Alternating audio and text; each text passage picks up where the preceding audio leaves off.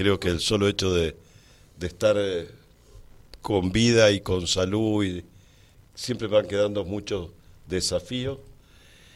Y creo que no puedo decir un buen año, fue bueno, si vos me decís labor legislativa, y después les puedo dejar eh, sabiendo que me habían invitado a estar, este, les quiero dejar o después les paso por WhatsApp la labor legislativa, de todo, de toda la labor legislativa, y ha sido productiva.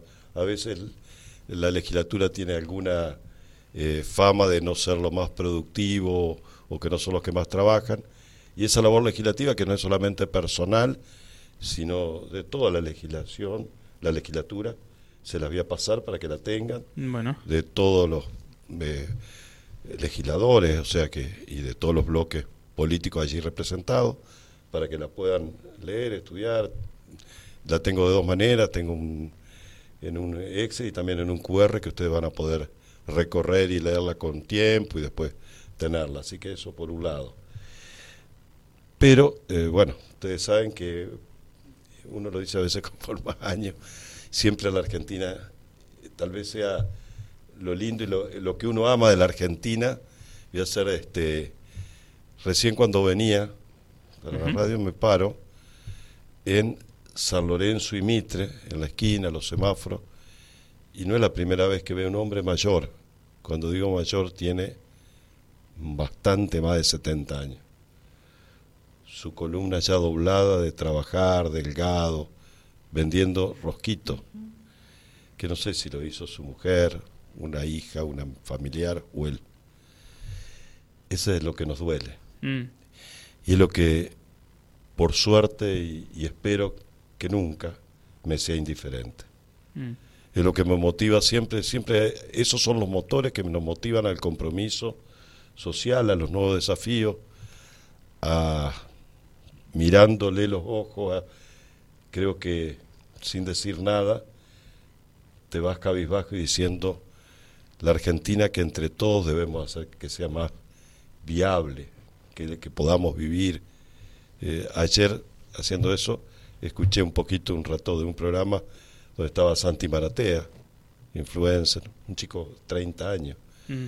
con una vida familiar dura, como tantos otros, no más allá de, de su situación económica seguramente distinta, que acomodada, y un montón de frases que dejaba que, que es para escuchar.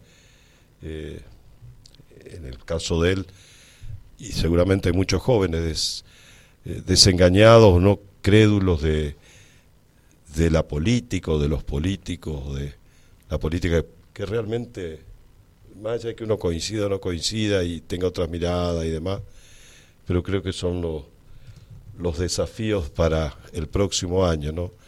La empatía entre todos nosotros, que ese grito de, o ese equipo de la selección argentina, sea eso lo que vimos, eh, verdadero equipo, directores técnicos, jugadores, eh, después los festejos en distintos lugares, todos unidos, y no la foto de pelearnos por quién va a tener la primer foto o no con los ganadores. La- la- perdóname que te interrumpa, Abel, pero tiene que ver con, con eso que estás hablando. La política, en, en líneas generales, ¿no? no acá no, no hablo ni de Abel Freidenberg, ni, ni de Mir Félix, ni de nadie en particular. En- en- y es más, no solo en San Rafael, sino, digo, a nivel nacional. Lo del Mundial de Fútbol, justamente, ¿pensás que tiene que servir y ayudar y, y- y- y que la política, en definitiva, digo, tiene que reflexionar sobre muchas cosas eh, a la hora de, de esto que decías vos, que al final por ahí vos ves a fulano o a mengano que se pelea con el otro por ri- ridiculeces, porque a veces la verdad que son ridiculeces, ¿no? Por las que se pelean. eh, y, y que en definitiva poco aportan eso, ¿no? Para, para mejorarle la vida a la Todo- gente. todo- eh, la política es, es confrontar ideas, confrontar eh, distintos caminos, con respeto, con y es sabernos escuchar. Lo primero es sabernos escuchar. Si no, si vos querés imponer lo que vos pensás al otro, tampoco querés enriquecerte. Y en definitiva, ¿para qué estás? ¿Para beneficio propio de un sector o de un grupo? No. Estás en beneficio de un, cuanto más porcentaje de la sociedad vaya lo que vos haces como beneficio, es para eso, para cambiar la vida diaria, el día a día. Entonces yo creo que, por eso lo digo, ¿no? Porque algo nos tiene que unir. Eh, también, y leí una carta de un ex compañero de facultad que fue decano en una facultad de medicina, me la hizo llegar, donde asisten los egresados de una facultad de medicina pública, donde él fue decano, casi en los mismos festejos, de, creo que fue el lunes o martes de la llegada de la Argentina, donde ingresaban eh, un número de egresados de medicina. Dice, tienen la misma edad de estos chicos que nos dieron la satisfacción del Mundial. Hace una comparación de lo que era. Chicos llenos de esperanza, de ilusiones, de sueños, nuevos médicos que van a emprender. Bueno, y que estoy seguro, dice, que también tienen la misma humildad, la mayoría de ellos, los mismos deseos de la selección y así esa comparación entre lo que es el deporte. Bueno, yo creo que eso es lo que nos... Hay que saber escuchar, hay que saber copiar de ellos y creo que siempre rejuvenecerse en esos desafíos. Así que sí, yo creo que... Que No importa, Belfred, como decís vos, no importa quién... Eh, importan ser sensibles, que no nos, que nos duela y no la otra vez decíamos creo acá que quién puede ser feliz cuando te rodea un porcentaje de pobreza tan importante, ni hablar si eso vos lo tomás que los extremos de la, de la vida son los que más sufren esa pobreza, eh, los sueldos, bueno, todo lo que estamos hablando. Entonces, bueno, levantemos las copas, brindemos, no solo por quienes nuestros afectos, por, por, la salud de todos nosotros y, y la felicidad de los mayores días felices del año, mm. sino por todos, ¿no? y pongamos el esfuerzo cada uno, si cada uno aporta, todos tenemos para aportar. No hay que, ahí hay que dejar de lado los egos y todo, y saber que tenemos que salir con educación, con trabajo, y bueno, volver a, pero que no sean, es muy fácil empezar a decir, bueno, volvamos a hacer, que volvamos a creer, volvamos a, hmm. bueno, pongámonos a trabajar, a estudiar, a, a crecer cada uno y en, y en grupo, en equipo, y vamos a ganar muchos campeonatos del mundo seguramente. Bien. Nos acompaña Abel Freidenberg, senador provincial de la UCR Frente Cambia Mendoza. ¿Cómo te imaginas en un año? Dentro de un año, 29 de diciembre del 2023.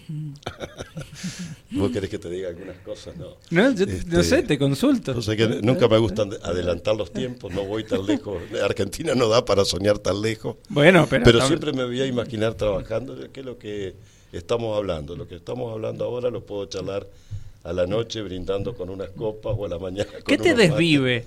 ¿Qué te desvive? ¿Qué te quita el sueño? Esto, Joaquín. Lo mismo que me quitaba el sueño para cuando te atendía a vos cuando eras chico, este, porque estoy seguro por qué me comprometí en esta etapa de mi vida con la parte y, soy esto que te acabo de contar de ese hombre en la esquina de San Lorenzo y Mitre. Eh, me desvive, claro que me desvive. Mm te desvive que la gente eh, viva mejor, en definitiva, digamos. Sí, viva mejor. Mm. Yo, eh, a ver, si hablamos, yo vos sabes bien que estoy en la zona de la vieja terminal. Sí. Y ahí tuve mi consultorio. Bueno, cuando veo, a mí me indigna. Como alguna vez sentí, para no, pero no quiero entrar en eso de, a ver, no tienen que pasar 8, 9, 10 años. Bueno, hay cosas que no, puede, que no pueden esperar tanto. Este, como no podía esperar tanto el centro de salud para hacerme cargo de algunas cosas, del de Salto de la Rosa. Mm. Un centro de salud que, viste, la gente no puede esperar en invierno o a esta hora anda eh, eh, sentada en una sequía. O en invierno con un chico que le das la teta sentada en la sequía, que nos.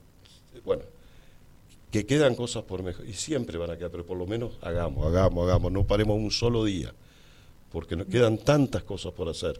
Son tan pocos los recursos y en una situación inflacionaria, de crisis económica y todo, con más razón, bueno, eh, eh, yo creo que a, mí me, me, satisface trabajar y sé que cada uno desde su lugar, ustedes con la visión crítica aportan un granito de arena.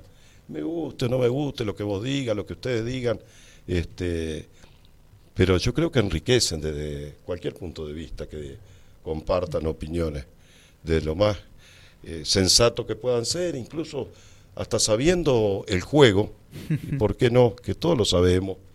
Eh, el juego ayer este cuando les nombraba a Santi Maratera muy directo con su era un canal no sé si era La Nación más me parece no creo equivocarme y le decía porque el dueño del canal vos sos un empleado, este, bueno, era directo, bueno, sabiendo todo esos juegos, no importa, pero respetémonos como, porque son como trabajadores, como personas, como este, generadores de, de opinión y, y, respetémonos en lo valioso que es cada uno.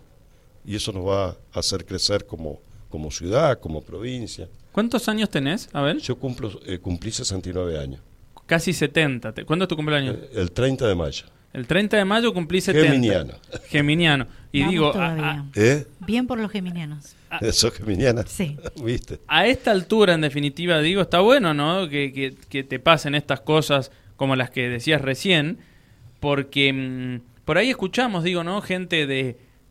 Eh, a ver, hay de todo, tampoco vamos a generalizar, pero gente joven, ¿no? De 20, 22, 23, que vos los ves que no quieren trabajar o que van a un lugar al famoso cumplir horario y nada más, ¿no? Em, pero bueno... Tiene, sí. Sí, no, decide. Es, muy, es muy triste vivir así. Sí. Y es tan linda la vida, por lo menos que hay que disfrutarla. Eh, claro, algunos tienen la suerte de trabajar lo que les gusta, otros no. Bueno, que vayan buscando y que encuentren su, su lugar no es fácil a veces tener que conformarte para tener el día a día el pan o eh, por supuesto que aceptar pero bueno hay, hay otras otras cosas que pueden ir llenando esas necesidades bien Abel, bueno, eh, Abel Freidenberg, ¿no, Laura? Sí, senador provincial de la UCR Frente Cambia Mendoza. Sí, Abel, em, en cuanto a la legislatura, en definitiva, ¿te tocó un año, bueno, todos los años son difíciles en la legislatura, ¿no? Pero digo, los temas que se hablan por ahí generan más confrontación, justamente porque vos encima venías del Ministerio de Salud, que te tocó también una fea ahí, porque estuviste en el medio de la pandemia, en la delegación Zona Sur, em, y digo, ahora que está el clima un poco más tranquilo, te fuiste del Ministerio de Salud y estás en en la legislatura donde, insisto, hay rispideces todo el tiempo por los mismos temas, ¿no? Porque hay intereses de las dos partes, vos, bueno, representás a un sector, pero ¿qué, qué, mm, te deja de enseñanza la, legislatura eh, en, cuanto a estos temas y, qué visión por ahí tenés de cara al año que viene también?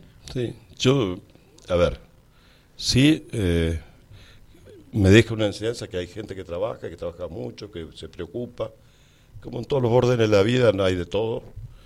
Eh, por supuesto que eh, cuando a vos te gusta trabajar, estar en, el ejecutivo siempre es mejor, me parece la acción, sí. Eh, por lejos, que no es lo mismo, pero bueno, entonces uno va buscando cosas para hacer, no solamente el legislador, y depende si es oficialismo, oposición, este, tiene distintos roles, lógicamente, pero después cumple una función de nexo social que, es muy importante, que uno puede seguir desde el territorio de San Rafael, de lo que le corresponda, puede seguir, y más uno relacionado, bueno, en el caso mío, que estuve tanto años en el Ministerio de Salud, este, brindándose a la población y logrando gestiones importantes, y a veces no, no, no digo de salud, pero puedo decir en otras cosas, que uno se ha ido involucrando en seguridad recientemente con el el, tema de las heladas tardías, el mm. tema de económico, el lograr que, esté también en el Mendoza Activa 4 expresamente escrito, como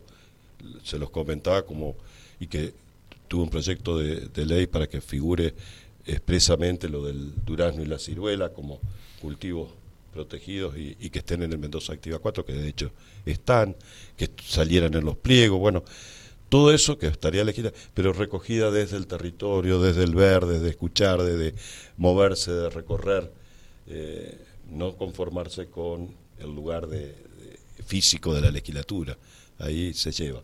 Y la confrontación, eh, y eso es algo personal, se los digo a ustedes, mm. este, a veces eh, puede haber a veces discusiones de nivel, otras no, a mí me tocó, yo siempre lo voy a decir y se los cuento a modo de... Yo, me tocó vivir la década del 70 en La Plata, una década muy politizada, no nos pagaba nadie ni teníamos ningún cargo y siempre nuestra vida, aparte de estudiar, politizábamos, discutíamos, compartíamos ideas, sueños y demás. Y, y también la pasábamos difícil.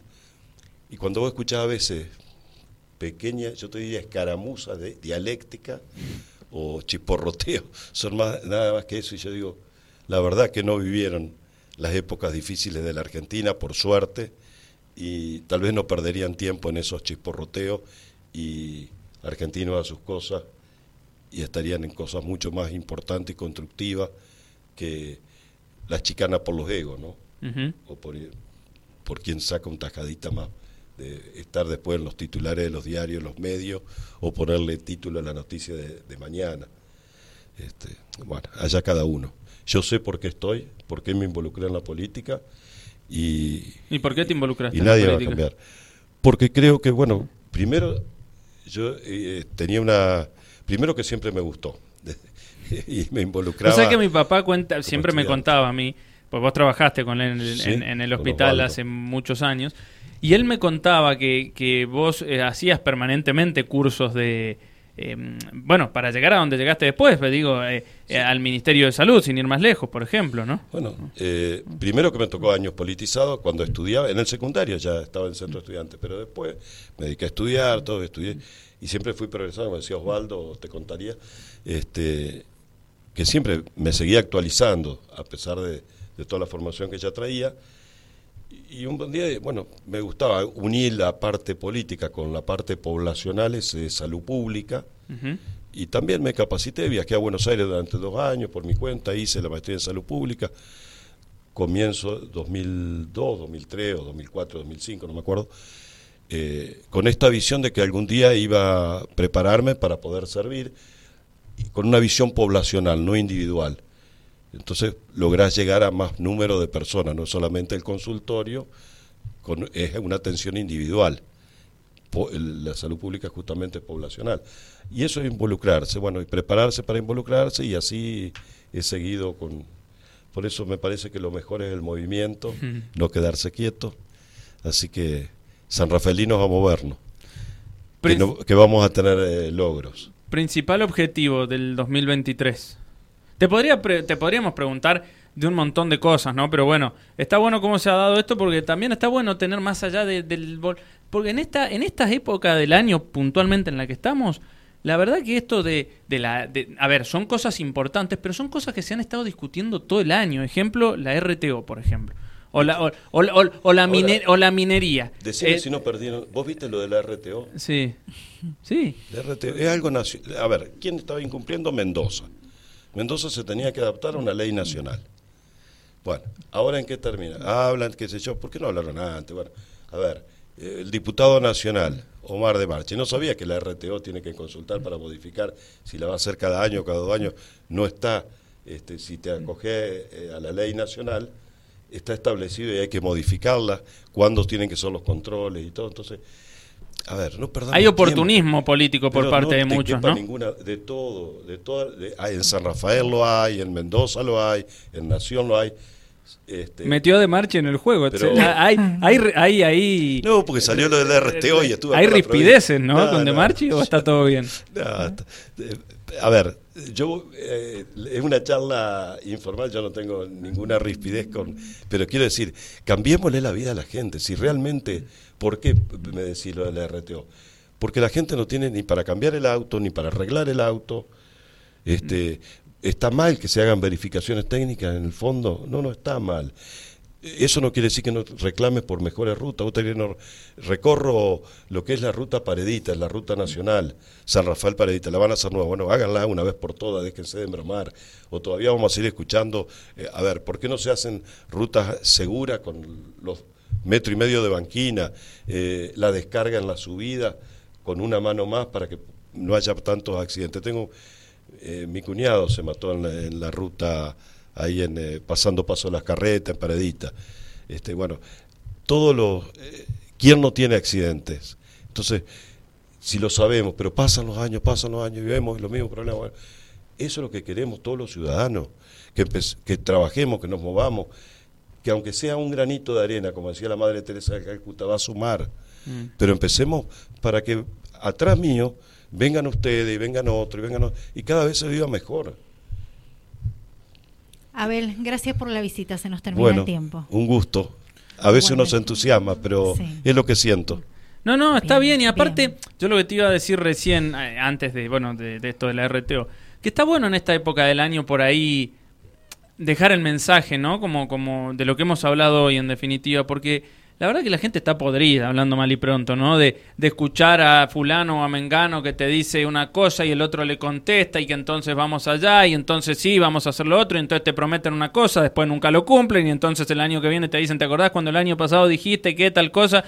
Entonces digo, la, la verdad que eh, es, medio hasta cansador también, ¿no? Eh, hasta, hasta para los mismos protagonistas me refiero. Eh, estamos terminando un año, uno se preocupa, 50% nada más de ocupación Turística. turística, eh, escúchame, nos iba a salvar el turismo, eh, nos está comiendo la inflación, estamos, eh, no sé, quinto, sexto como inflación de, a nivel mundial. Eh, los sueldos, no- la- el que no tiene trabajo no puede ni, a- ni hablar. El que tiene trabajo, los sueldos están por debajo de la línea de pobreza, ¿en qué porcentaje? Bueno, no importa, movámonos, pensemos con esperanza, levantemos la copa como todos los años, nos abrazamos, festejemos por la salud y la vida y seguro que San Rafael el año que viene va a ser mucho más lindo para vivirlo.